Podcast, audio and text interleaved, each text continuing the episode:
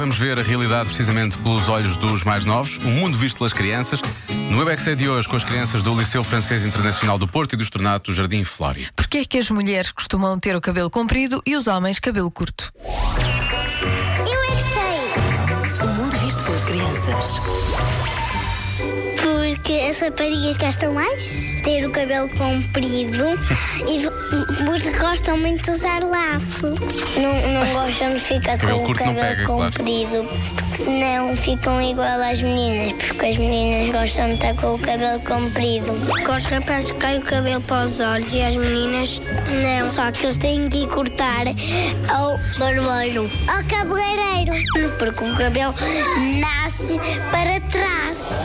Nascia assim com um bocadinho juntinho e era todo para trás. Porque às vezes as meninas gostam de rapar o cabelo para ficar com o cabelo curto, como os rapazes. Já t- tinham o cabelo muito branco e doía-me a pentear. Pois. Eu tenho aqui um cabelo branquinho. Tenho só um pequenino. Só. Cresce cabelo careca ou nasce com um bocadinho de cabelo, com pelinhos. Nasci careca.